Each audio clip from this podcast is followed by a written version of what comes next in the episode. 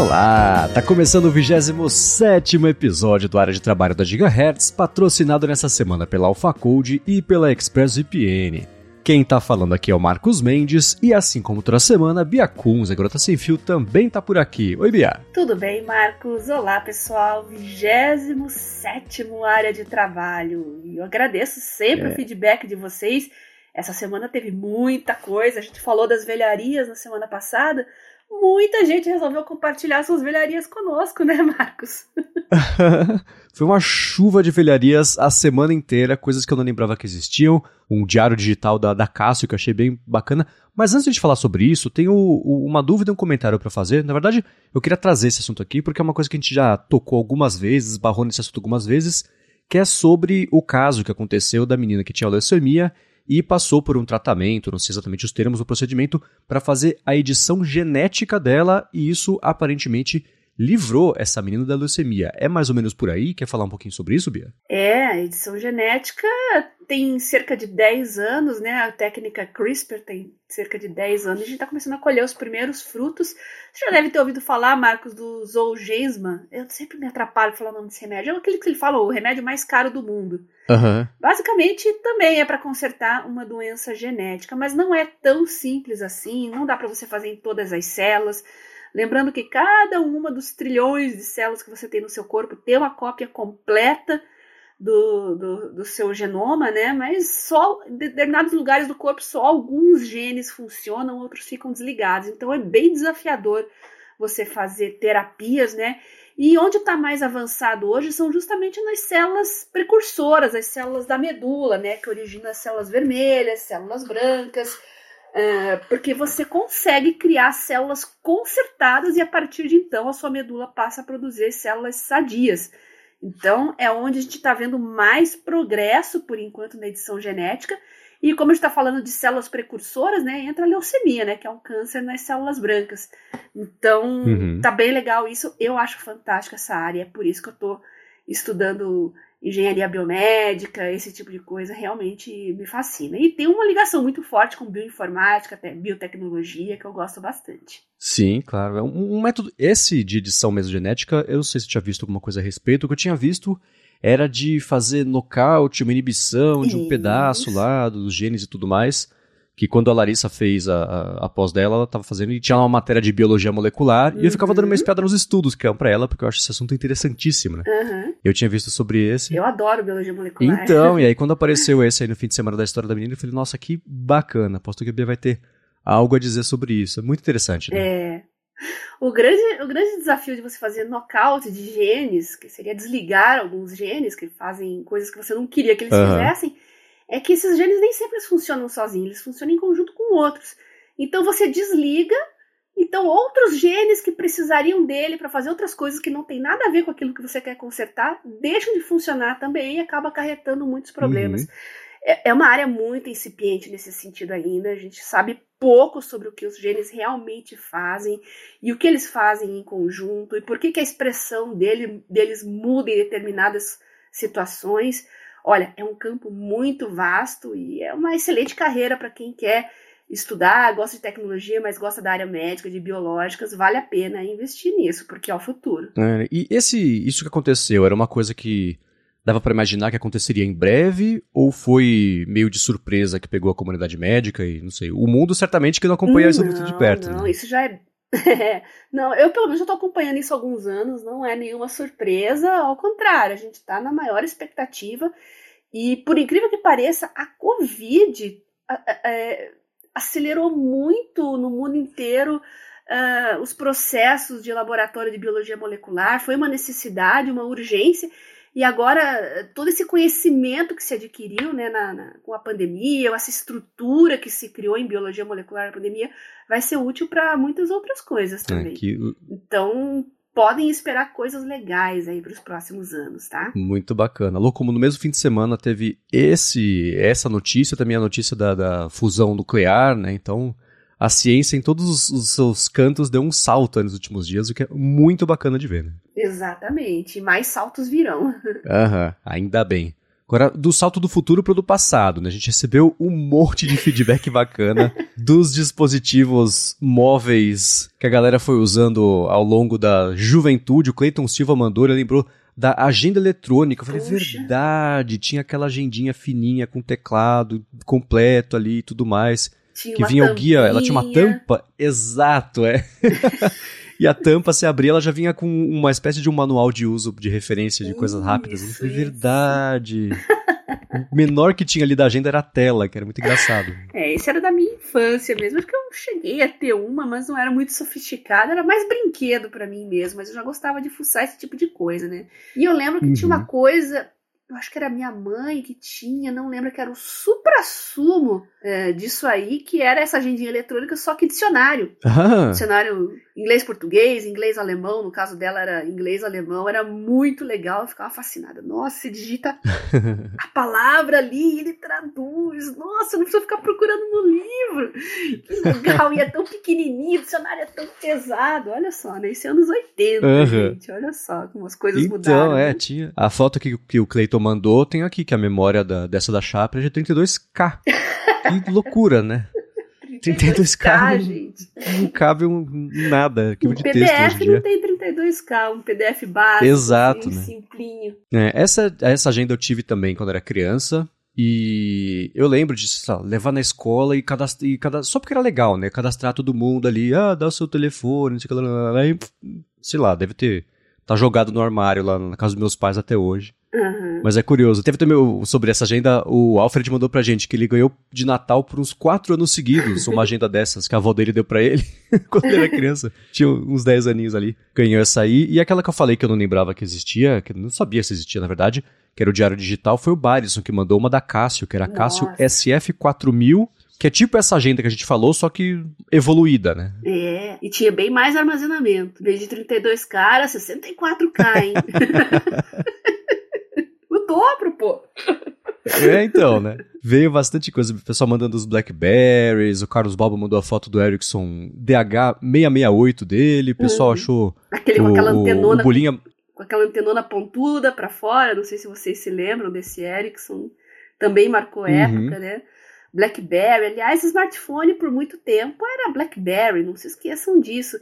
A Nokia tinha a série E e62, E61, que tinha um teclado físico também, lembrava muito visualmente os Blackberries, mas aí era Symbian, outro sistema operacional. Lembrando uhum. que o uhum. Symbian era o Symbian OS, né, era um sistema operacional seguro que tinha a própria ponte, ali, o próprio tráfego de dados deles sobre os servidores da BlackBerry, então a, segurança era o grande chamariz e por isso que no meio corporativo é um aparelho muito utilizado. Uhum. É, o BlackBerry, eu lembro que começou a marcar para mim que era legal do BlackBerry, o teclado nunca me me seduziu porque a gente já tinha teclado e outras coisas. Falei, oh, o telefone tem teclado também, óbvio, né? Mas a bolinha que você usava para fazer a navegação, né? Tinha uhum. alguns modelos do BlackBerry tinham aquela bolinha ali no meio. Aquilo eu achava legal, aquele é. um trackzinho ali para fazer. Mas eu pensava, deve, sei lá, né? A mão das pessoas é suja, né? Não tem jeito, né? Uhum. Então, sei lá, travava, não sei. Não tive contato direto com esses telefones pra, Uhum. A hora que eu comecei a me interessar por telefone foi um pouquinho depois, né? Foi lá com, na época do, do primeiro iPhone. É. Mas o Bulinha mandou pra gente um feedback que ele tem lá um Palm que liga ainda. Olha. E mandou a foto lá, escrito garota sem fio, bonitinho lá. Até no falei dele. com ele, ô louco, adorei a foto. É um tungsten E. Ali na, pela foto, quem tiver conseguindo ver ali, aquela área embaixo ali é a área grafite, né? E a grande inovação foi que não era mais uma área fixa né, nos modelos mais avançados da Palm, antes da Palm morreu, essa área de, de grafite ela era virtual, então você conseguia esconder ela e ter mais área de tela para visualizar, para leitura, navegação, né? Era muito legal, mas ainda era escrita grafite com a canetinha ali que você escrevia os caracteres e ele reconhecia. No caso dele, ele fez uma anotação à mão livre, também era outra possibilidade uhum. que você tinha ali nas anotações. Como vocês podem ver, a resolução não era nada perto do que a gente tem hoje, né? A molecada que veio e saiu hoje fala, nossa, que horror, tudo quadrado, tá? nossa, mas isso era o máximo na época, gente, a gente amava isso. Uhum, claro, eu vou deixar, tudo que a gente tá falando, eu vou deixar aqui as fotos e ou, ou links também pra galera poder saber melhor o que que era, eu vou deixar na descrição. E uma coisa que eu também não lembrava, que o pessoal lembrou, o Rafael Abrantes mandou pra gente a foto do relógio digital que ele tinha, uhum. que tinha infravermelho, um da Cássio lá, que usava para desligar a TV da escola. a galera do infravermelho, os Palms tinha infravermelho, tinha aplicativos para Palm que eram de controle remoto universal. A gente adorava fazer esse tipo de arte, ir nos restaurantes, nos lugares e ficar mudando o canal da televisão. Ah, peraltices digitais, né? É, né, as opções de entretenimento digital eram mais limitadas, né? Então a gente é apelava pro que tinha. É verdade. Alguém na escola, esse relógio, alguém na, na minha sala também na escola tinha, e também era um negócio de começa a passar os vídeos da Didac, sei lá. Aí daqui a pouco desliga a TV, a pessoa fica brava, liga de novo, vai lá, desliga de novo. Uhum. Era o cabo de guerra. Quem foi criança nos anos 80 sabe que esse Cássio, esse, esse é um modelo mais sofisticado, mas tinha um que tinha calculadorinha, tinha uma agendinha também ali reduzida, né, bem mais compacta, mas tinha, né? Nossa, quem tinha aquele uhum. relógio ali era o rico da escola, né? Era o Playboy. o Playboy nerd, claro, né? Que tinha. A gente achava o máximo aquele relógio, era objeto de desejo mesmo. e veio pintando o feedback do pessoal com o Nokia 95, né? Hum. O Bruno hum. Abreu mandou pra gente que ele trocou. Ele, o iPod dele que ele tem lá até hoje, ele trocou o HD por um SSD, que ele falou que é relativamente fácil de fazer, mas ele já estragou um fazendo isso. De qualquer forma, existe aparentemente uma cena de mods de iPod até hoje aí pra enfim, dar uma sobrevida, ganhar mais espaço, né? Trocar o HD por um SSD, eu consigo aumentar bastante ali o espaço de armazenamento, é divertido, né? Sim, eu fiquei muito surpresa com a quantidade de pessoas no Twitter e também no Telegram que mandaram mensagem para mim falando que ainda ouvem e muito seu iPod. Ah, eu sou muito preso ainda aos meus MP3 e, e é engraçado que eu também não estou ouvindo mais. Eu tenho YouTube Music ao invés de Spotify, né? Mas eu é engraçado, eu ouço sempre as mesmas coisas, as mesmas bandas, assim, às vezes aparece uma coisa nova, eu incorporo, mas é mais raro.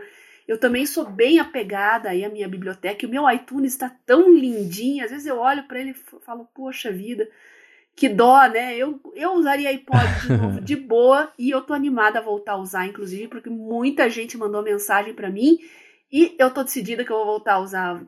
Infelizmente eu tinha um, um dois que morreram, né? Um era aquele primeiro nano, aquele que cabia no bolsinho da calça jeans, lembra? Nossa, como eu amava uhum. aquele iPod, porque você levava no bolso, né? Ele era tão pequenininho. E depois foi aquele iPod nano mais gordinho, mais achatadinho, e esse morreu na máquina de lavar, porque ele tava no bolso e eu botei a calça ah, pra lavar. Mas eu voltaria a usar iPod, com certeza, com certeza. Uh. É, eu lembro, de MP3, assim, eu lembro quando eu comecei a trabalhar na primeira agência, eu, a cada dia eu levava 10, 15 CDs e ia ripando todos eles para deixar os, os, MP3 armazenados lá naquele computador e ter as minhas coisas para escutar também, né? porque eu sou meio uma criatura de hábitos. Uhum. E aí. É, é, aí eu, eu, lembro de que eu tinha, sei lá, alguma, algumas centenas de CDs. Era, era o que eu tinha para gastar dinheiro na época, né? Era o único uhum. hobby que eu tinha. E aí eu ia lá na Galeria do Rock em São Paulo, Nossa. comprava todo fim de semana uns CDzinhos e tudo mais, eu levei tudo lá para fazer isso aí. E por anos eu carregava para lá e pra cá essa biblioteca de. Que aí, comendo, né, pendrive, até o, aqueles. Como é que chamava? Super Drive para levar para lá e pra cá os, uhum. os, os, arquivos. Eu comecei isso. a aumentar essa minha galeria de MP3. Então por muito tempo eu também fui super cuidadoso com ela. Ela deve estar em algum HD externo que eu tenho aqui em casa, mas. O streaming já substitui. Eu escuto as mesmas, sei lá, 15 coisas hoje, mas via streaming. E não via esses MP3 aí que estão tudo empoeirado já, de tanto tempo que eles existem.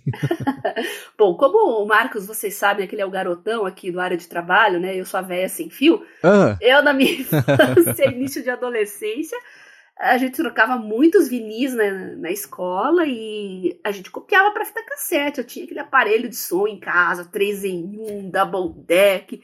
Às vezes pegava fita cassete, que já era cópia de vinil de amigos, assim, copiava de uma fita cassete para mim também. E eu já era garotinha sem fio naquela época, porque eu não largava do meu Walkman. não deixa de ser um dispositivo móvel, né, gente? É o. É, a criança ué. dos anos 80, o máximo da tecnologia em termos de música e diversão era ter um Walkman, e eu tinha. E você até brincou com isso essa semana, né? Porque alguém bombou aí no Twitter porque falou: gente, quem não escuta o Spotify faz como para ouvir música? e aparentemente era uma dúvida genuína do ser humano ali de é, como, né? Nada gosta de, de, causar e ganhar like, né? Mas aparentemente era, uhum. era uma pergunta genuína, assim, e a gente deu uma zoadinha, né? O pessoal começou a brincar lá, mandar um monte de coisa, foi bem, acabou sendo bem interessante a thread para ver o que o pessoal já usou para ouvir música ao longo da vida, né? Então aí vai desde Walkman, Discman, Até, lembra daqueles pendrives que eram MP4 que chamava, né? Todo mundo tinha um nos anos 2000, Aham. né? Início dos anos 2000. É, Xing Ling mesmo, né? Não tinha marca nem nada. Tinha o Foston também, que acho que era muito popular. Mas era um pendrive que você plugava em qualquer computador, tacava ali MP3 ali. Muita gente colocava MP3 em baixíssima compressão para caber mais música, o que eu acho particularmente um horror. Eu acho, abaixo de 128, pra mim, música é impossível. Já não gosto de 128, imagina abaixo disso. O pessoal colocava em 96. Eu acho isso o fim da picada. Mas o pessoal fazia isso pra caber mais músicas, porque, embora já existisse o iPod, o iPod era pra pouquíssimos naquela época. Que a galera usava era o Uhum. Aham.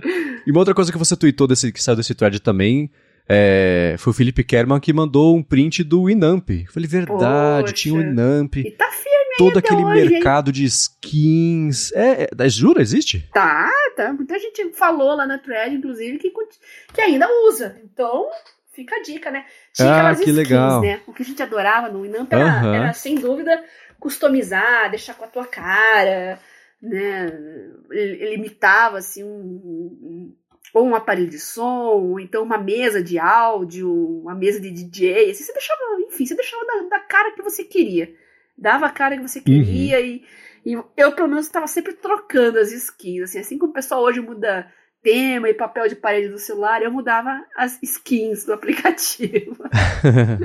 Eu vou deixar aqui na descrição para quem quiser ver. Existe um site que se chama Museu de Skins do Inamp. É skins.webamp.org. Eu vou mandar para você agora no Telegram também, Bia. Você vai abrir e já vai ser uma, uma chuva de nostalgia, assim. Com que é certeza. muito engraçado ver como- Manda pra mim, eu E- quero ver.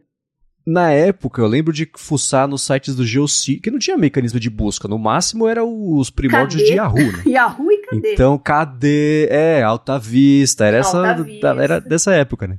E aí eu lembro de sair caçando nos, nos sites Geocities da época, porque tinha. o- Uns iam linkando para outros e tudo mais, e aí tinha os sites que eram especializados também só em fazer skin do Inamp. E aí tinha as skin de banda, skin de, de, de Sim. filme, né? Do Alien, sei lá, do Uhum. Arquivo X. Uhum. Era é uma época bem divertida. É.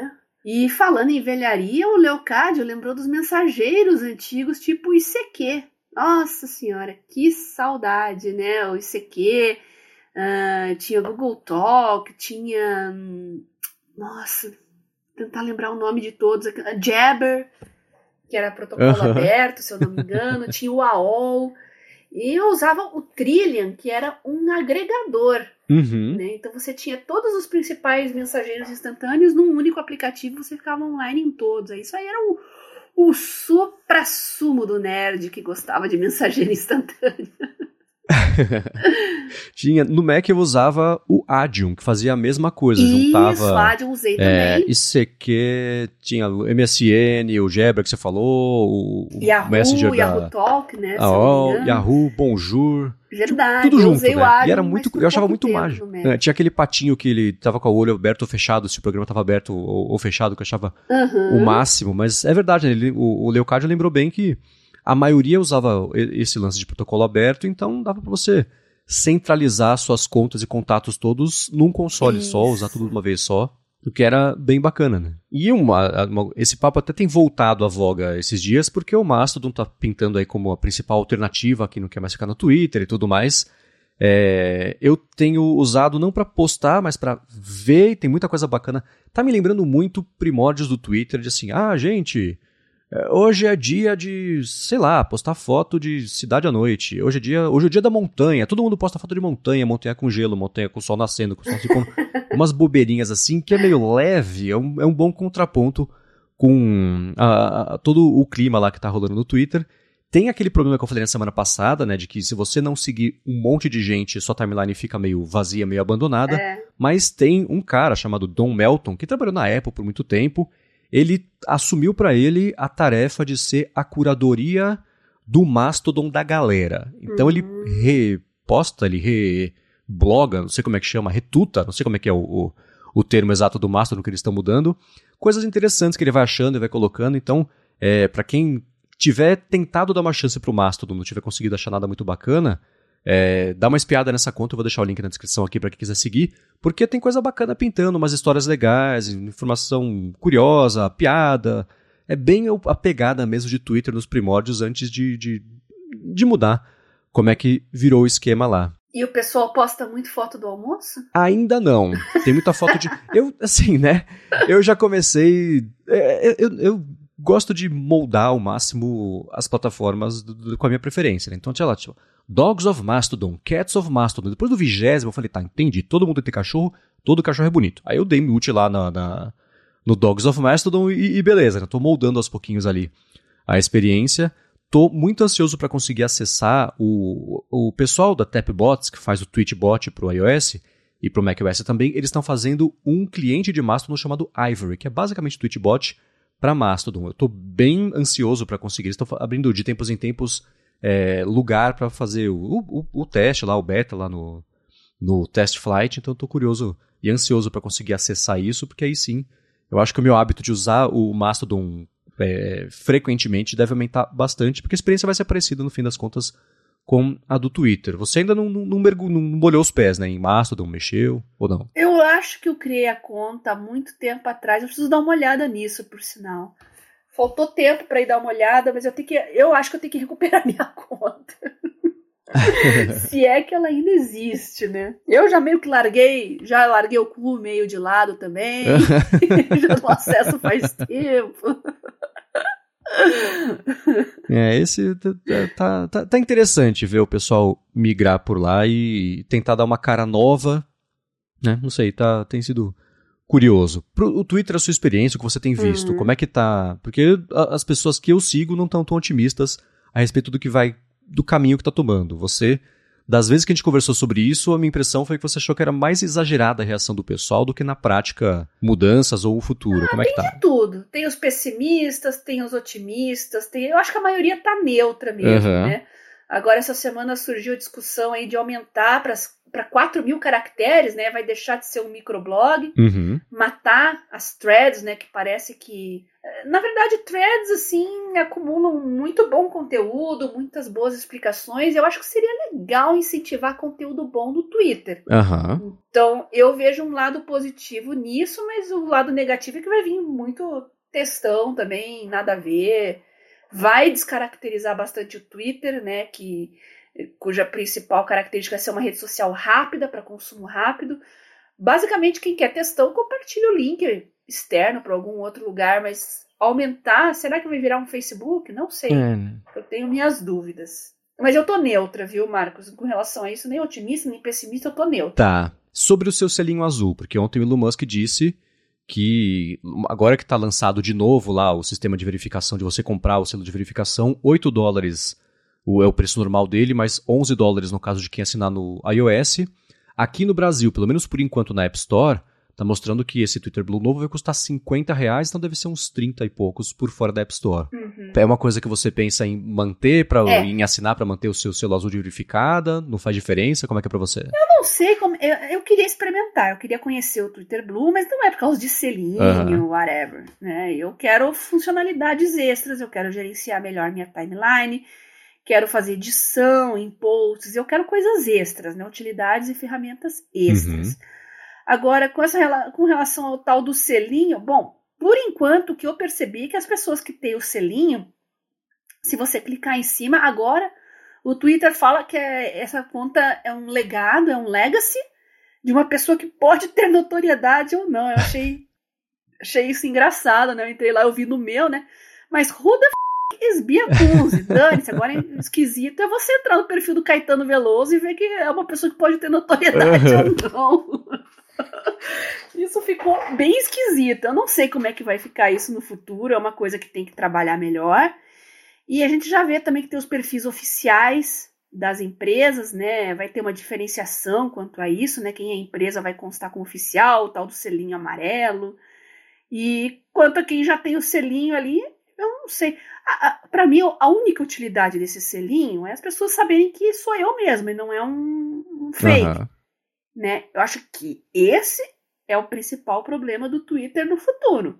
Fake se passando por autêntico. Isso é uma coisa que tem que prestar muita atenção e tomar muito cuidado, que é o que realmente vai ameaçar a rede social como um todo. Sim. É. Então, não sei como é que vai ficar isso. É uma dúvida e o pessoal com certeza está trabalhando tentando achar soluções. É, uma coisa que eu achei interessante lá na rede Q, que eles fizeram nos últimos dias, foi lançar um sistema de autoverificação que é para exatamente esse caso seu. Não é para quem tem notoriedade, mas para quem quer falar assim: escuta, eu sou eu e tá aqui comprovado que eu sou eu, comprovei com o site, com o meu documento que eu sou eu isso, mesmo. Isso é legal. Então eles fizeram isso. Uhum. É um sistema. Primeiro, né? Você tá mandando um documento oficial do governo seu para um aplicativo indiano que até um mês atrás ninguém sabia que existia, vai saber por onde vai parar isso aí. Eles é. falaram é. que tá tudo bem, né? Que não, a gente nem olha aqui, é totalmente automatizado o sistema, mas ainda assim, né? E outra coisa, o sistema por ser inteiramente é. automatizado, deve existir algum jeito de você buscar uma forma de burlar, sei lá. Mas a intenção é bacana, porque aí também desde o começo eles fazem um esquema. Não é notoriedade, é que essa pessoa existe. Ela não é um bot, essa pessoa diz quem ela ser, é. que diz, diz, é, ela é quem ela diz ser, né?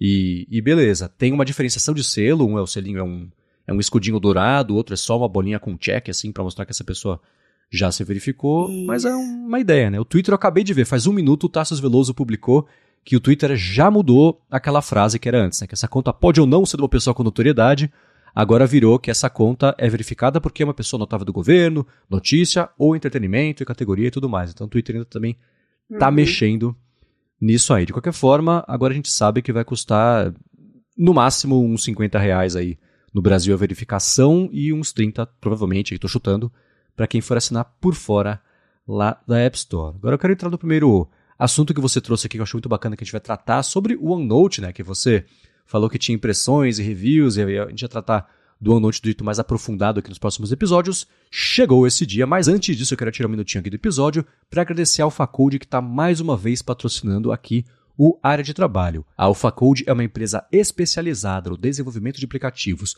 para empresas que querem fazer essa transformação digital ela fez mais de 200 apps já tanto para Android quanto para iOS, que foram baixados mais de 20 milhões de vezes. E se você tem uma empresa, se você tem um produto, se você tem um projeto, aí uma ideia que faz tempo que você quer tirar do papel, né? Tava faltando a, oportunidade certa, chegou a oportunidade certa porque a Alphacode está oferecendo um desconto especial para quem escuta aqui o área de trabalho e quer fazer ou quer atualizar o aplicativo. Para fazer isso, você acessa alphacode.com.br alphacode.com.br. Aí você comenta que escuta aqui o área de trabalho, explica a sua necessidade, né? fala que aplicativo que você finalmente quer fazer ou atualizar e pronto, eles resolvem de vez esse papo para você com desconto ainda por cima só porque você escuta aqui o área de trabalho. Então, mais uma vez, para fazer ou atualizar também, modernizar seu aplicativo com AlphaCode com desconto para sair bacana, acessa lá alphacode.com.br. Muito obrigado ao Facode pelo patrocínio mais uma vez do área de trabalho e pelo apoio a toda a Gigahertz. Obrigada ao Facode por patrocinar o área de trabalho e colocar as ideias dos nossos ouvintes, dos nossos amigos, das empresas, tirar do papel e colocar na prática. A gente está sempre falando de rede social aqui, né? Por que, que você não pode criar sua própria rede social? Eu sinto falta de redes sociais de nicho. Eu acho que é um mercado ainda a ser explorado né? Eu já falei do ResearchGate, que, por exemplo, é uma rede social de cientistas, mas tem tantas e tantas outras áreas que podem ter suas próprias redes sociais, com suas dinâmicas adaptadas. Então, fica aí a dica para vocês e a Alpha Code à disposição para tirar isso do papel. Muito obrigado e vamos lá.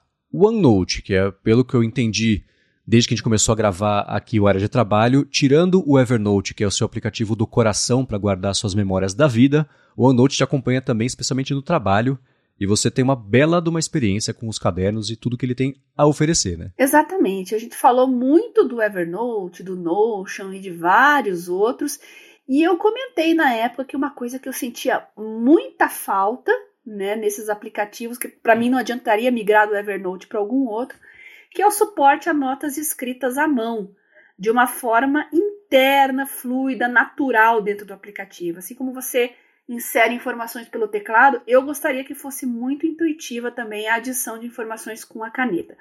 O OneNote é o que mais se aproxima disso e é por isso que eu considero ele como um aplicativo ideal para estudantes. Né? Então, é, você tem os cadernos, você tem as notas dentro dos cadernos, e ali entra nota escrita à mão, entra PDF, entra páginas da web que você consegue, consegue facilmente colocar, capturar ali para dentro. E uma coisa muito legal nesse meio escolar, acadêmico, é a integração com o SharePoint e os cadernos compartilhados que funcionam de uma forma muito natural. É, é uma pena que mais professores não usem, talvez não conheçam, não tenham interesse ou não sejam tão afeitos à tecnologia a ponto de explorar isso. Mas quando eu tive um professor que usava muito o OneNote, nossa, foi a minha melhor experiência com caderno digital até hoje, porque ele colocava as aulas naturalmente nos cadernos compartilhados e chegava direto no OneNote dos alunos. Então, eu não precisava entrar no Teams, entrar em qualquer lugar, pegar PDF, importar, trazer para dentro do meu aparelho, abrir num aplicativo. Não, eu abri o OneNote, ele já tinha enviado, já estava lá. Então, ele passava algumas atividades também. Eu respondia com a caneta em cima ali mesmo das questões, o questionário, e era legal, porque a gente via muita parte de bioquímica do arranjo espacial de moléculas, então era coisa que você realmente tinha que fazer ali na caneta, né, para ficar mais, mais explícito, mais óbvio.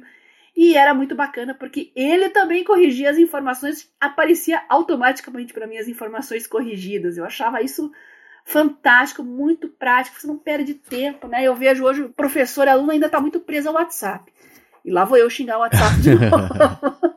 Mas você vai no WhatsApp web, fica mandando coisa para você mesmo, que eu já falei que isso eu acho uma coisa muito bizarra, né?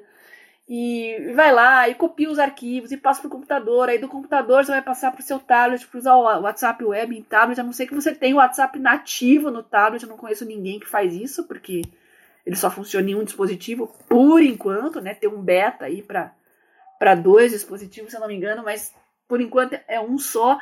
Então você fica muito preso ao WhatsApp web, que é pavoroso, horroroso. Quando as pessoas mandam arquivo para mim pelo WhatsApp, eu já fico, ai meu Deus do céu, lá vou eu, né? Perder um tempão catando coisa e transferindo para abrir, para organizar. E no OneNote não tem nada disso. Como eu falei, o compartilhamento de, de arquivos, de informações, até as anotações em cima de PDFs, as anotações em cima de notas, é tudo em tempo real e tudo instantâneo. É maravilhoso. Ponto negativo do OneNote é que para você explorar tudo isso, você tem que ter um tablet. É, um, vamos falar de tablet, né? Já que está falando de estudos e anotações e tal. É, para ter a melhor experiência possível, tem que ser um modelo topo de linha porque ele vai ficando mais pesado com o tempo. Eu, no meu novo, aqui no meu atual, que é o S7, eu não tenho problemas com isso, mas no anterior eu tive.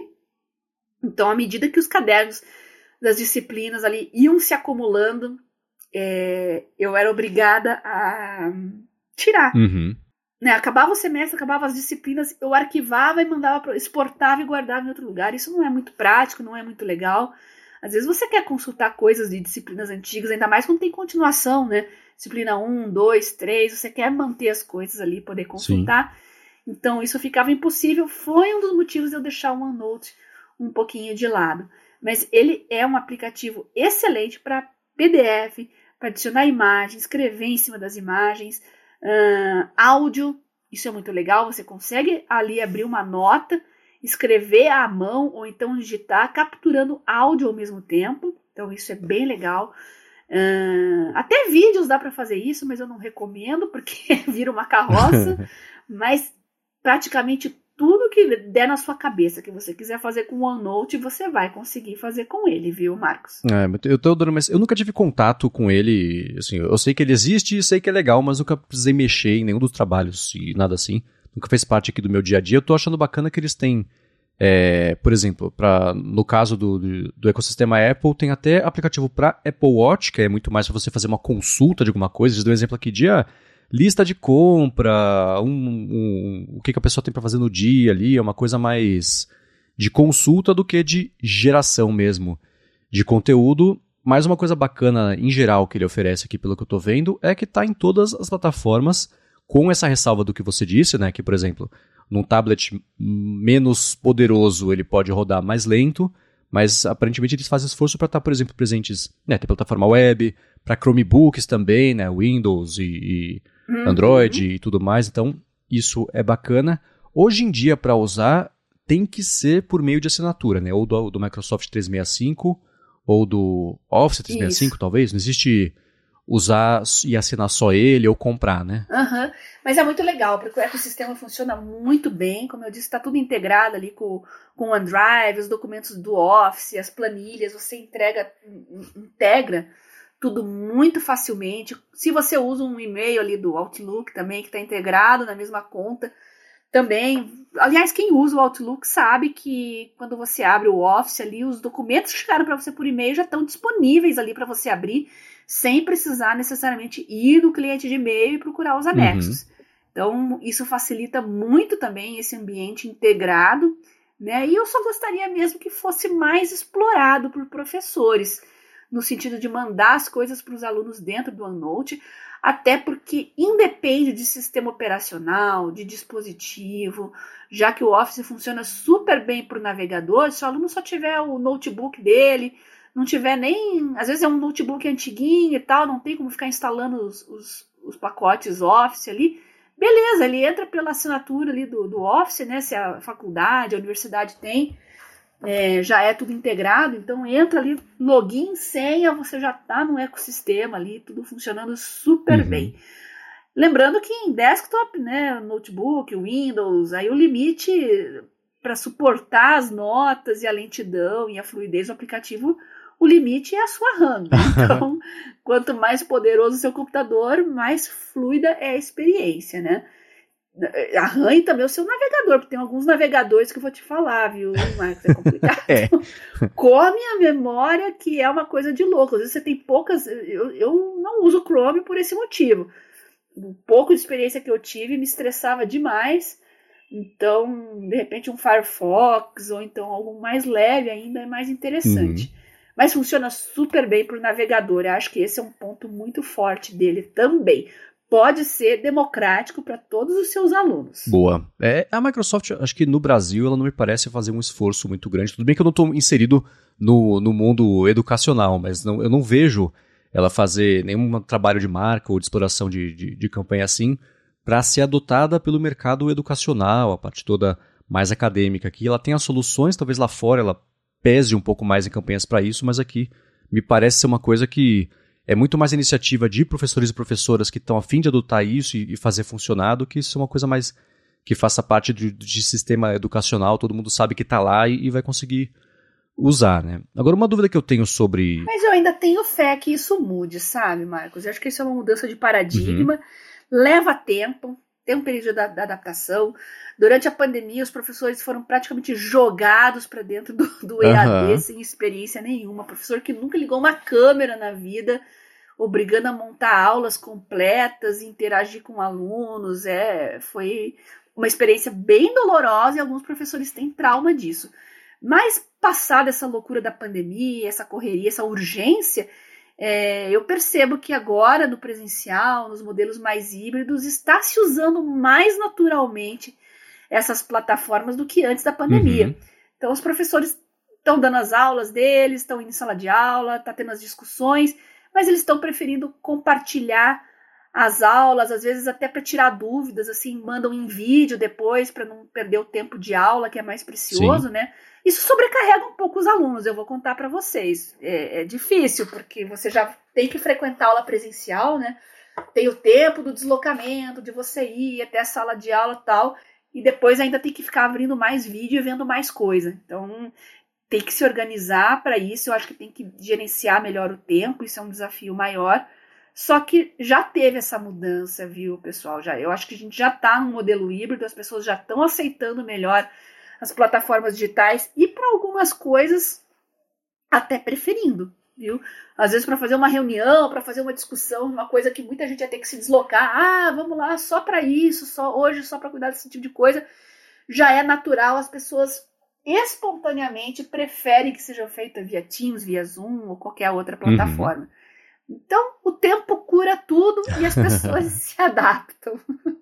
E o, o bacana é que eu acho que não depende de quem está ensinando falar que tem que adotar o OneNote. Quem, para quem está estudando vai lá na sala de aula, dá para usar o OneNote como o caderno de anotações, independente é. do resto da sala usar, ou do professor ou professora falar que é para usar. Né? Acho que pode, dá para partir dos dois lados essa iniciativa de adoção, eu acho, né? Sim, sim. E é, essa questão de professor disponibilizar slide, assim, é uma, é uma briga também, é uma coisa que me irrita muito, assim. Eu gosto de.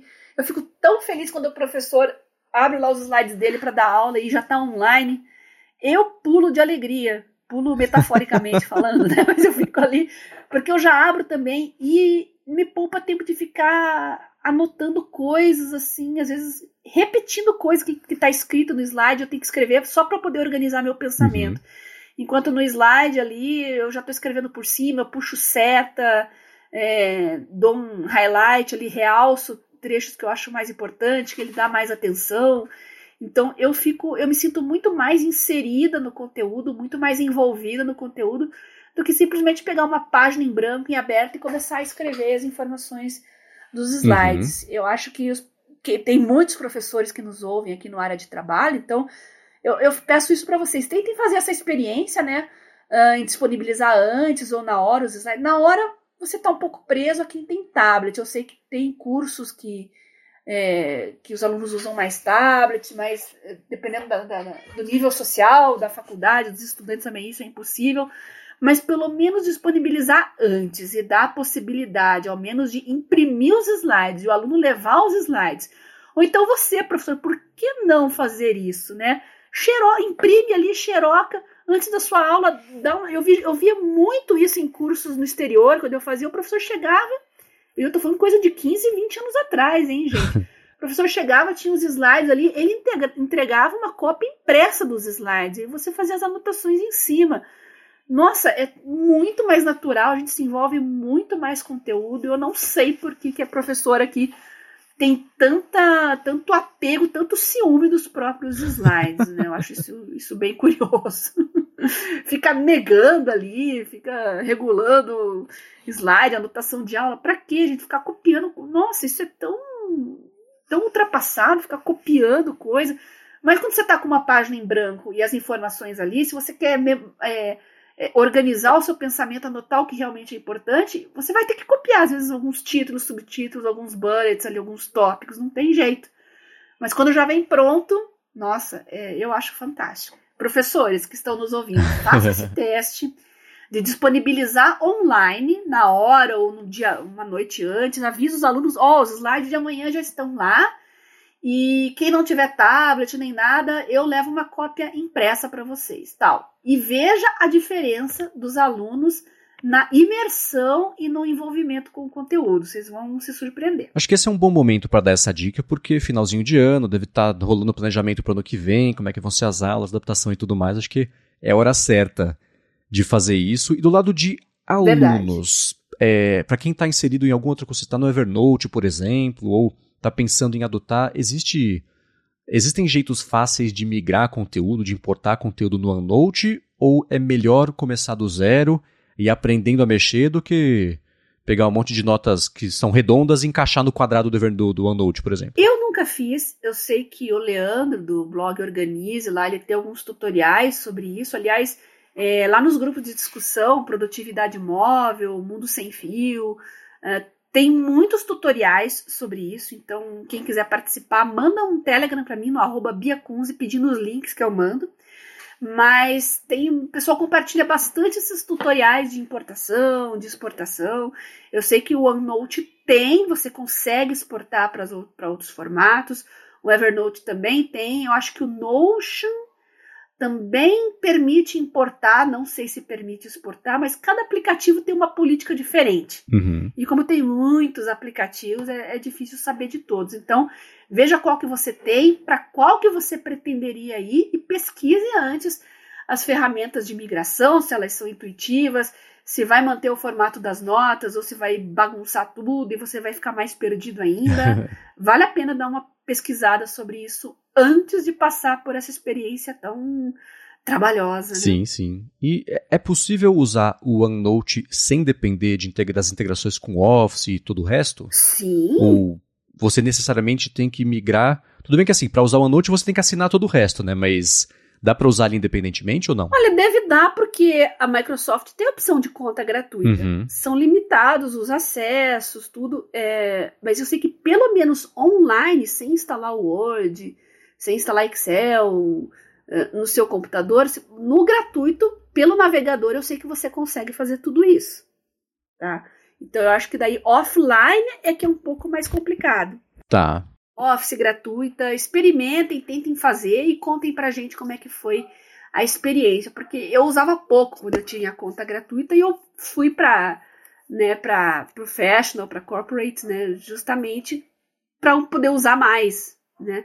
Eu usei por dois uhum. anos, aí eu voltei para o gratuito e agora, no caso, eu não adquiri, é a minha instituição que fornece, né? Então eu já usei várias vezes nas duas tá. formas e funcionou sempre muito bem. Ah, legal.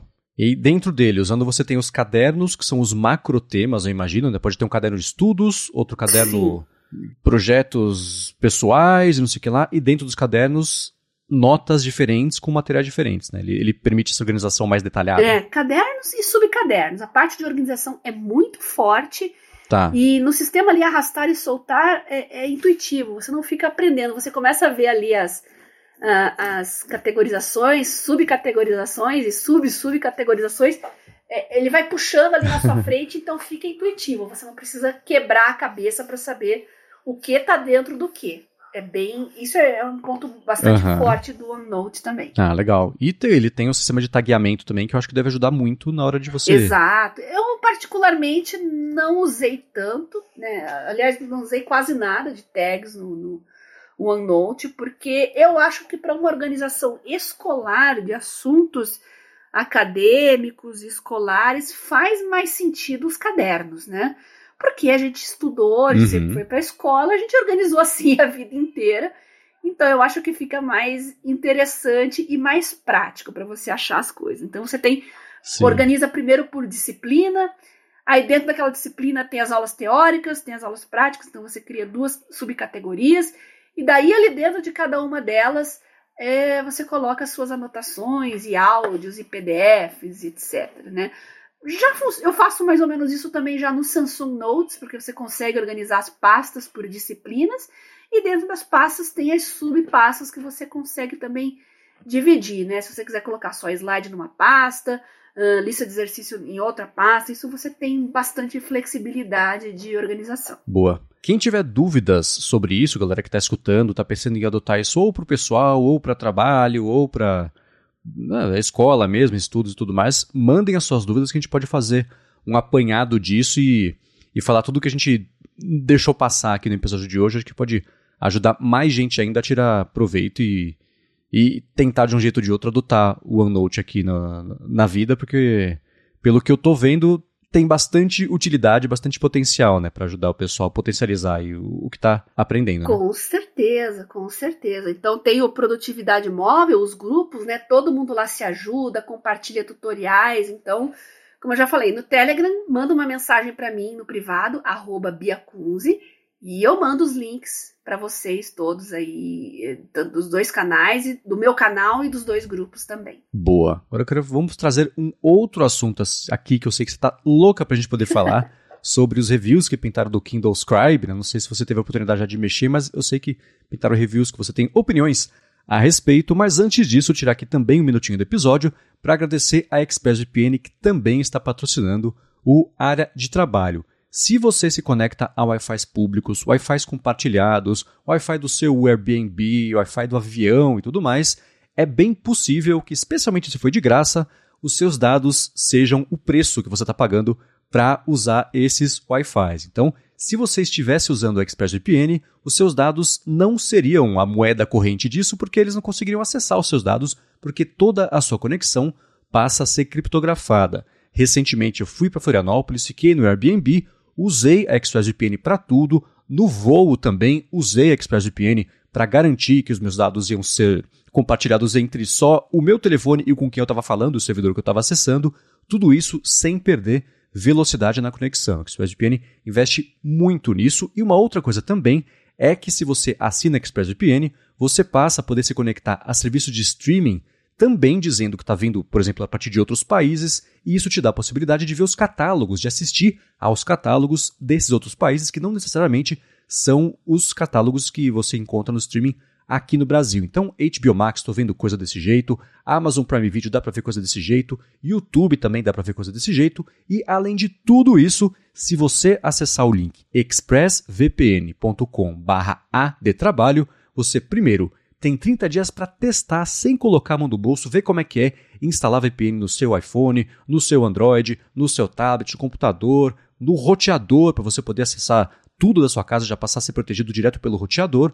Além disso, você também, depois, quando você for assinar, por exemplo, o plano anual, você vai ter três meses de desconto só porque você acessou por meio do nosso link, que é o expressvpn.com adtrabalho. Então aproveita, especialmente agora que está começando o ano, né? Todo mundo vai fazer, acho que uma revisão aí de como pode melhorar a sua vida digital e tirar mais proveito disso do jeito mais privado, que acho que é sempre bom fazer essa reflexão, você vai fazer isso com desconto ainda por cima, só porque você escuta aqui. Então, mais uma vez, expressvpn.com/adtrabalho. Muito obrigado, ExpressVPN, pelo patrocínio mais uma vez aqui do podcast e pelo apoio a toda Gigahertz. Obrigada, ExpressVPN, por trazer essa oportunidade, essa promoção para os nossos ouvintes aqui. E você lembrou bem a questão das viagens, né? Eu acho que muita gente aqui, agora pós-pandemia, né, voltou a viajar, Uh, tem pessoas que também viajam muito a trabalho, então o VPN é fundamental. Porque você vai para redes assim que, uh, que tem circulação de muitas pessoas, como aeroportos, hotéis, uh, entre outros, né, cafés e restaurantes.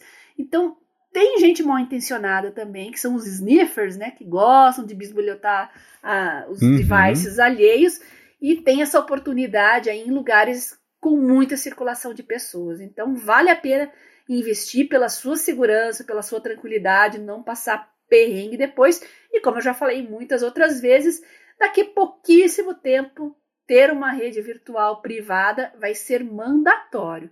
Então, fiquem de olho aí do que a ExpressVPN está oferecendo para vocês e aproveitem. Muito bem. Agora vamos lá. Depois do anúncio que acho que foi em setembro, mais ou menos, do Kindle Scribe, que é basicamente o Kindle que a gente já conhece, mas com mais capacidades, incluindo, por exemplo, a possibilidade da galera usar mais stylus para fazer anotações, pintaram os primeiros reviews desse produto. A galera especializada pôde já mexer nele, ver quais são as vantagens e desvantagens. E a Bia, eu sei que consumiu avidamente esses conteúdos todos para poder falar aqui pra gente do jeito melhor informado ainda sobre isso e o que que rolou? Como é que, que, que você achou? É, eu tava muito curiosa, né, para saber como é que como é que ele funcionaria, porque uma coisa é aqueles vídeos, aquelas aquelas promos que a própria Amazon divulga, as especificações e tal. Outra coisa é as pessoas terem o produto em mãos agora que ele está sendo vendido, já está sendo ofertado, está todo mundo recebendo e muitos estão postando aí as suas impressões em vídeos no YouTube, blogs, etc. Aí a, aí a coisa muda, né?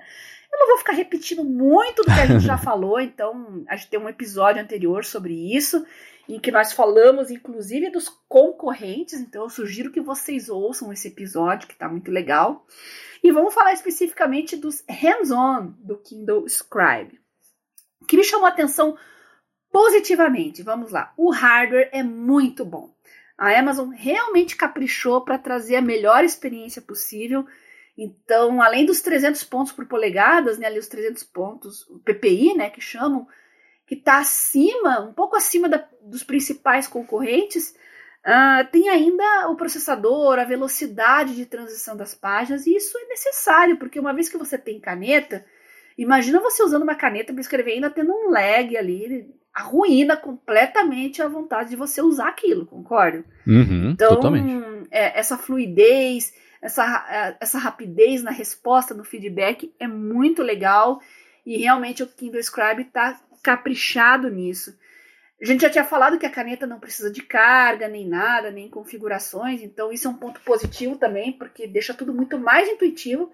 É só pegar a caneta e começar a escrever, né? É uma coisa a menos para ficar carregando todo dia, carregando no sentido de bateria, né? Então é, eu acho isso muito legal.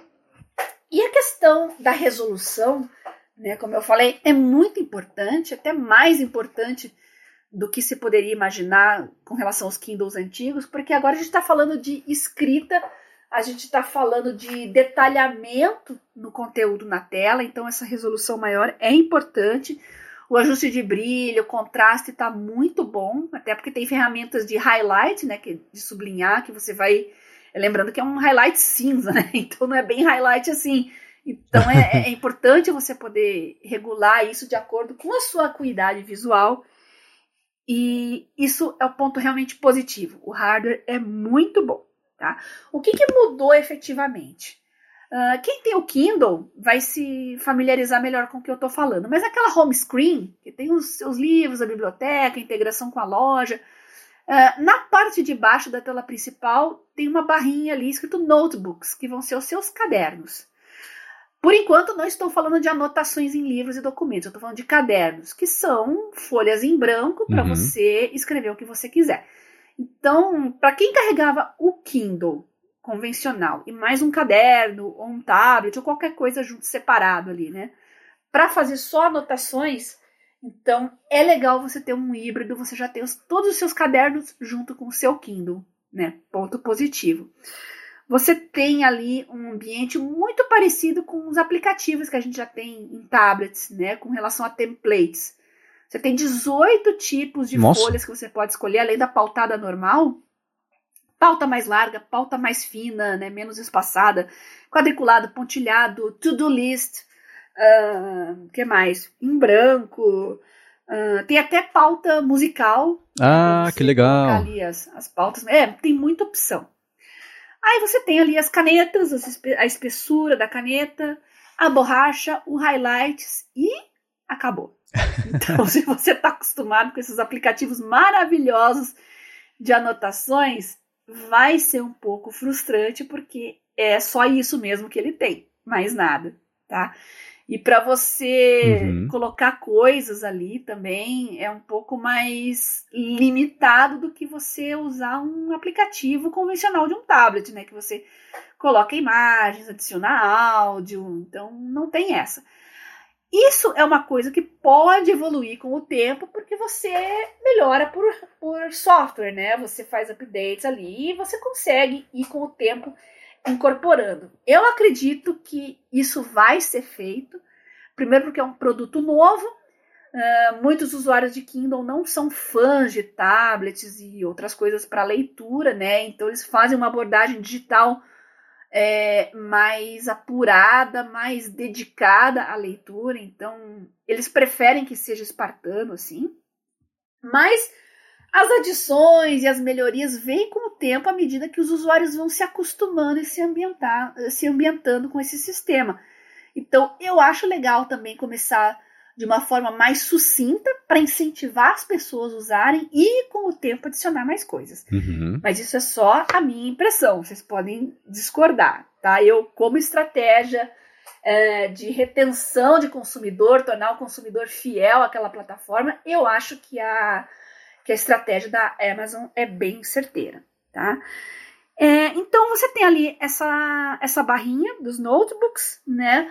Um, o problema, você não tem disco virtual ali para importar, para exportar, você só consegue criar as anotações e exportar por e-mail. Por enquanto, mais nada. Então, tá aí um ponto negativo com relação ao Remarkable, todos aqueles outros que a gente já falou ali, que tem integração com Google Drive, com uh, Dropbox, é, com OneDrive, entre outros, né? Então, vai ficar devendo um disco uhum. virtual aí. E eu não sei se a Amazon ia gostar de colocar disco virtual dos concorrentes ali. eu acredito que para um futuro, uh, a médio prazo, o que ela pode fazer é usar a nuvem que ela já tem, claro, e é muito boa, todo mundo conhece a nuvem da Amazon. É, coloca um modelo de assinatura ali, como eu acho que o Kobo, o Remarkable já fazem isso. Aliás, o Kindle Scribe chegou e já começou a mexer a concorrência, viu? Mexer na concorrência, Marcos, porque é. o Remarkable baixou o preço da assinatura deles, né, para ter acesso à nuvem deles e backup, segurança, entre outras coisas. E as integrações com discos virtuais ali não precisa mais pagar. Você pode fazer tudo de graça. Então, por isso que eu falo, concorrência é sempre bom, porque o pessoal vai se adaptando, né? Vai sentindo como é que tá o mercado ali. Uhum. Uh, então, quem já está no mercado vai querer que os consumidores continuem preferindo eles. Então, olha só que bacana, já teve uma movimentação nesse sentido. Então, o usuário do Scribe tem que ter consciência que ele vai ficar preso ali no ecossistema da Amazon. Uh, para exportar os seus cadernos, vai ter que usar apenas e-mail É, não tem aplicativos de terceiro para instalar, não tem nada disso, tá?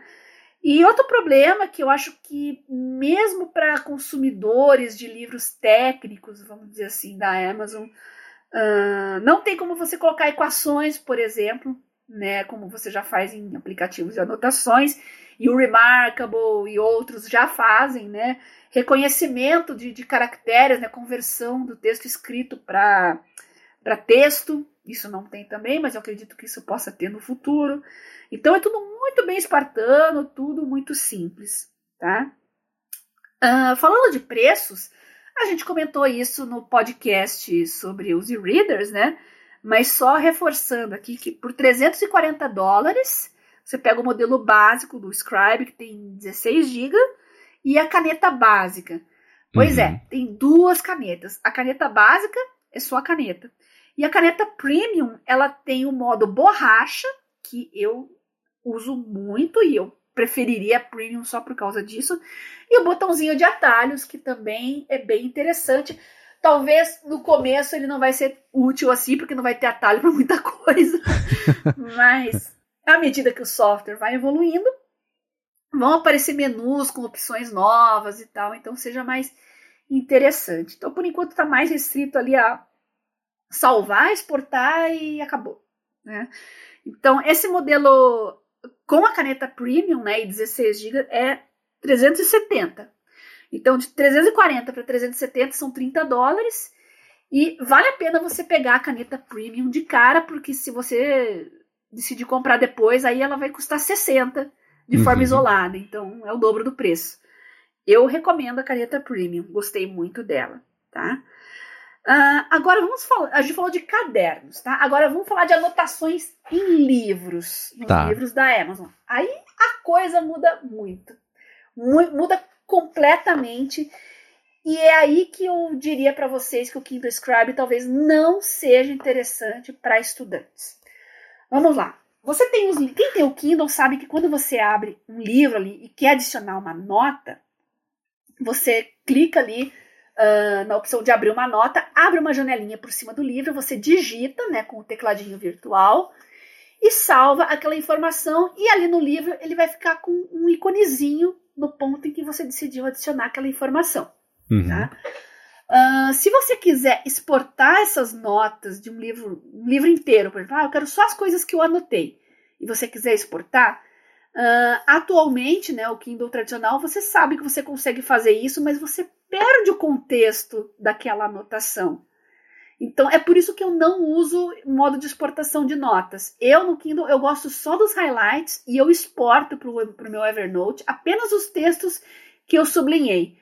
E praticamente não uso mais notas escritas porque é, é péssimo você adicionar uma informação sem ter o contexto. Você fica perdido. Totalmente. Né? E esse é o maior problema do Kindle Scribe, porque basicamente para você escrever nos livros, ele abre essa janelinha, só que ao invés de digitar, você vai escrever com a caneta e vai ficar aquele contexto totalmente perdido. Não dá para você adicionar setas, informações, nem nos PDFs que você colocar. Não, estou falando de livros da Amazon, mas em PDFs também não dá para fazer isso. Puxar setinha, rabiscar, escrever na margem ali para você ver a informação que está no livro e ver a sua anotação junto, nada disso. Então isso matou muito a usabilidade do Scribe na minha opinião.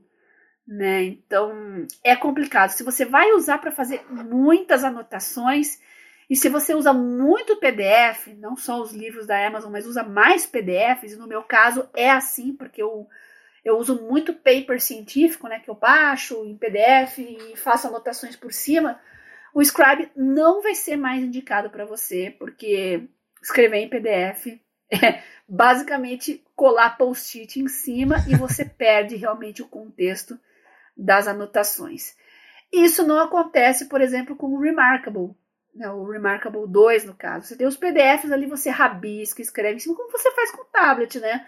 Quem tem um iPad ou um outro tablet sabe que você abre um PDF e com a caneta ali dentro do aplicativo adequado, você rabisca por cima do jeito que você quiser, desenha, uh, pode sublinhar também, escrever. Enfim, é, é muito versátil e essa versatilidade não existe no Scribe. Será que a Amazon vai mudar isso? Não sei. é, isso teria que mudar a estrutura dos próprios livros que eles oferecem. E como vocês sabem, os livros também são protegidos por direitos autorais, então não tem como você mexer muito no arquivo. Né? Então, atualmente, e com o Scribe, essas notas que você cria são salvas em arquivo separado, não no arquivo do livro. Então, essa desconexão pode ser um atrapalhador realmente para estudante que tem muita anotação e que tem que ler muita coisa e muita anotação. Complicado, viu? E para a gente encerrar aqui, uh, é, como eu falei, a experiência com PDF ela não é boa. Eu nunca tive boa experiência com PDF em nenhum Kindle. Não sei se os nossos ouvintes vão concordar ou vão discordar. Eu não acho que Kindle é legal para PDF. Uhum. Uh, PDFs podem ser formatados de várias formas diferentes, mas na maioria das vezes, para você ler, você tem que ficar sambando na tela e o Kindle ele meio que trava ali. Na hora que você muda de página, ao invés de ficar do jeito que você quer, não, ele volta para a página inteira encolhida e você tem que ficar dando zoom, o pinch and zoom ali o tempo todo para ampliar. Eu acho isso um saco e uh, te desconcentra. Você não fica concentrado no que você realmente quer ler, quer estudar. Você fica concentrado em ficar dando zoom e catando as informações ali que você não consegue ver direito. Então, para quem que vai servir o Kindle Scribe? Eu acho que pessoas de, da área de humanas talvez gostem mais, porque aí as notas podem ser uh, um pouco diferentes, né, do que um pessoal que escreve equação, uh, precisa fazer anotação, esquema, desenho, gráfico, é uma coisa que eu faço muito, às vezes precisa fazer um gráfico uh, no cantinho ali, anotar em cima de gráfico, não tem condições. Então, para o pessoal de humanas, né, que tem mais texto escrito, pessoal da área de literatura, talvez seja interessante. E é legal para quem tem um, leva sempre um Kindle normal e um caderno junto. Aí você dispensa e você tem tudo num dispositivo só, porque você pode ter um caderno simples de anotações sempre junto com você. Agora, para a área científica, para a área de exatas, infelizmente o Scribe vai ficar devendo um pouco aí. E se vai melhorar ou não, vamos ver com o tempo, né? Isso aí eu já não posso dizer. é, eu imagino que sim. A Amazon é, é curioso porque todos os negócios da Amazon ela tem a oportunidade de ter prejuízo e de serem um hobby, basicamente, porque o principal dela, que é a parte de ela tem alguns principais. Né? Primeiro, a parte de marketplace e, e, e, publicidade, na verdade, que ela tem no site mesmo. Tem o AWS e todo o resto. Então, a Amazon Music, Prime Video, os próprios Kindles mesmo, né, que ajudaram ela muito no passado, mas hoje o faturamento deles é meio pífio versus todo o resto que ela tem. Então, dela para fazer para ela fazer esses experimentos em tempo real com o mercado e lançar coisas como, por exemplo, o próprio Kindle Scribe, né? Ela tá nos tablets, ela está numa situação estranha porque ela parece que segura algumas evoluções até técnicas e funcionalidades da linha de Kindles, porque tem todo um princípio de simplicidade, mas por outro lado ela tem os tablets, o Fire Tablet com Fire OS e tudo mais, Isso. que faz uns anos que ela tenta aí fazer alguma coisa nesse mercado, mas deu traço até agora, ninguém nem lembra que isso existe. Uhum. Aposto que quem tem gosta muito, mas não é a maioria e também não é um negócio. Se fosse para pegar, já tinha pego, né? Já tinha rolado. Então acho que. Não tem fanboys. Eu acho que para um ecossistema funcionar e aderir mais usuários, tem que ter o fanboy que ama aquele ecossistema. Uhum. E não é uma coisa que a gente vê como a Apple, por exemplo, que tem os fãs que amam o ecossistema da Apple. Eu nunca vi ninguém falando eu amo o ecossistema da Amazon. Uhum. Não existe. É, então. Então fica e... devendo, né? Exato. E a parte do Kindle Scribe, assim, todo primeiro produto é um grande protótipo sendo testado com pessoas que compraram para testar. E o Kindle Scribe não foge a essa regra, né? Eu acho que conforme o tempo for passando, ele vai ganhar algumas funcionalidades que você, das que você citou que fazem falta, coisas de tipo, aplicativo de terceiro precisa ter. Você não sustenta um, um, um produto é. se você não fizer isso, porque existe uma quantidade limitada de projetos, de pessoas que você consegue dedicar a cada projeto, e as necessidades são muito maiores, são graus de magnitude mais variadas do que a quantidade de projetos que dá para cada pessoa fazer e desenvolver lá dentro. Então, eu acho que uma. É, a Amazon tem o termo App Store também, né? Uma App Store para o Kindle Scribe, que seja um, um, separado do Kindle normal, que é mais para consumo de conteúdo do que geração mesmo de conteúdo, apesar de você conseguir fazer as anotações sem a referência de, de, de aqui que diz respeito àquela anotação, é, eu acho que é meio inevitável se ela quiser fazer o Kindle Scribe virar, crescer, vai precisar de coisa de terceiro, além de dar para comprar capinha de terceiro, porque, né? Uhum. Não é a capinha que vai dar o máximo de utilidade ali. Então eu imagino, assim como a gente viu no episódio que você fez um levantamento muito bacana dos concorrentes do mercado de tablets, de, de, de e-readers, na verdade, uhum. em geral, que pintaram aqueles, por exemplo, que são com telas coloridas e tem a capacidade de reproduzir vídeo, que não vai ser para você ver um vídeo em 4K na Netflix, mas às vezes o seu projeto precisa de algum tipo de vídeo que, se o sistema, a plataforma, o hardware não der suporte a isso, você está sendo punido e prejudicado por ter optado por escolher aquele hardware, que não é a situação ideal quando você quer fazer qualquer produto em placar, uhum. especialmente para esse mercado, como você disse, que é o de pessoal de estudo, né? Ainda que seja é, uma coisa mais de humanas e não exatamente de, de exatas, porque não dá suporte a fórmulas e coisas assim, como você disse, são mercados que eu acho que aos pouquinhos a Amazon vai precisar adotar ou, ou, dar um pouco mais de suporte se ela quiser que isso tenha o Kindle Scribe 2, 3, 4, o Kindle Scribe Mini, e isso expanda para virar uma linha tão completa quanto hoje é a de Kindles, né? Mas ela está mantendo a filosofia do que é ser um Kindle e expandindo isso para basicamente neutralizar o Remarkable, que aparentemente vinha incomodando as vendas da Amazon a ponto de fazer um produto desse. Mas é claro que, como você disse, o Remarkable vai começar a se mexer. Já baixou uhum. o preço, que é bacana, porque eles eram tidos mesmo como um, um, hardware, até com uma parte de assinatura também, que era meio cara, né, ou bastante cara, não lembro exatamente o preço, mas é, era o topo do, do, da lista de contras, era o preço de você entrar no mundo do Remarkable. Então, já estão começando a mexer nisso aí. E eu aposto que eles vão trabalhar numa versão que tem os diferenciais, a maior quantidade possível de diferenciais dessa lista que você falou de contras que uhum. faltam no Kindle Scribe.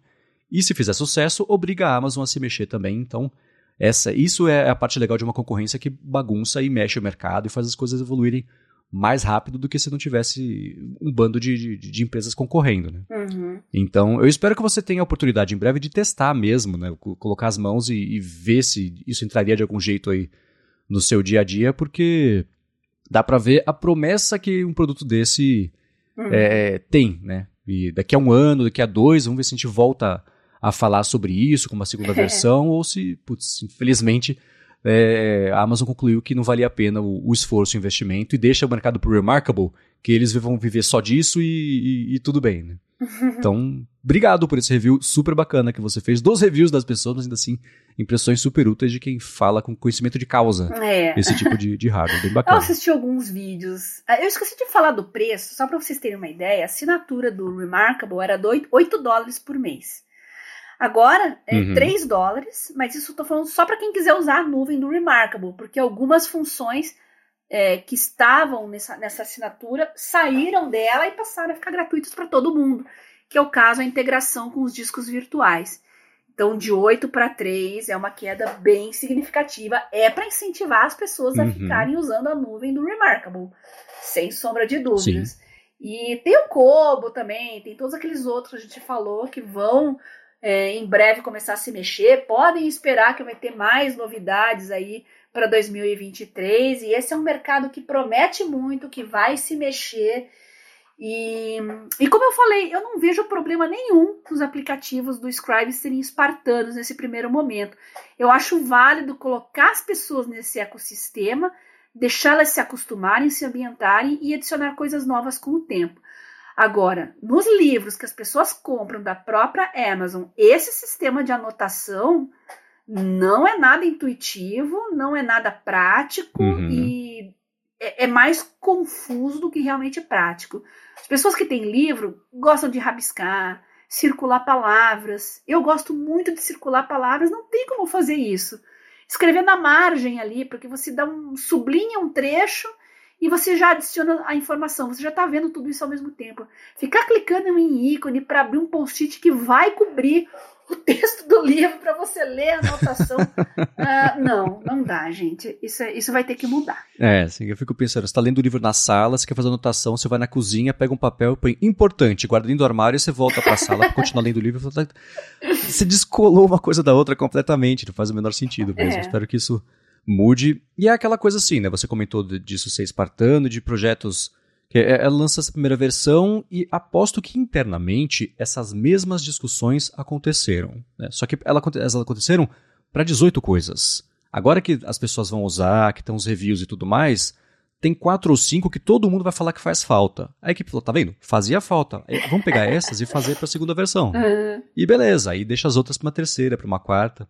Acho que a adoção e o feedback das pessoas é o mais importante uhum. nessa hora para ajudar a evoluir um produto que é um não um risco, né? Mas ainda assim que é, é, é um experimento, parece que a Amazon está fazendo com um mercado que era grande o suficiente, com uma demanda suficiente para justificar ela fazer com a sorte para todo mundo que vai usar que a Amazon para esse mercado não tem a menor obrigação de dar lucro. Né? Então Verdade. dá para ela experimentar bastante.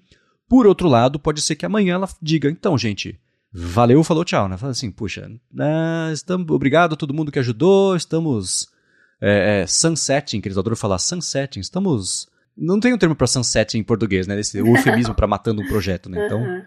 mas é. é um risco que se corre, mas vamos ver. É, é eu acho que é, dá para ser cautelosamente promissor para saber que vai ter uma segunda versão, por exemplo, disso aí, que possa ser um pouco mais potente e espero com uma loja de aplicativos, que isso vai ser essencial para funcionar e, e, enfim, expandir as possibilidades. Né?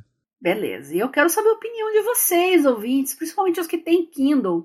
Migrariam para um Kindle Scribe? Vocês que são estudantes, uh, que fazem muitas anotações, que às vezes tem o Kindle e um iPad junto, migrariam para ter um dispositivo só? Seria o Scribe? Seria algum concorrente? Manda um feedback para gente aqui, tá? Respondam para mim, quem quiser comentar lá no Twitter diretamente comigo, arroba garota sem fio, ou então lá no Telegram, se quiser mandar fotos, prints, fiquem à vontade, a arroba é. Boa. Para falar comigo no Twitter, eu sou MVC Mendes. Estou de olho no, no, no Mastodon. Não sei se eu vou começar a postar por lá também, mas estou por lá também com esse mesmo nome. Apresento um bando de podcast aqui na Gigahertz e também o Bolha Dev, que é um noticiário diário da Alura sobre tecnologia, inovação e desenvolvimento. Escrevo também lá para o iFeed pt. Obrigada, Marcos, por me deixar participar desse projeto maravilhoso, aos patrocinadores que estão viabilizando ele e, claro, os nossos ouvintes. Sem vocês, esse podcast simplesmente não existiria. Muito obrigado mais uma vez pela audiência de todos vocês e a gente volta na semana que vem. Muito obrigada, beijoca sem fio a todos e até a próxima.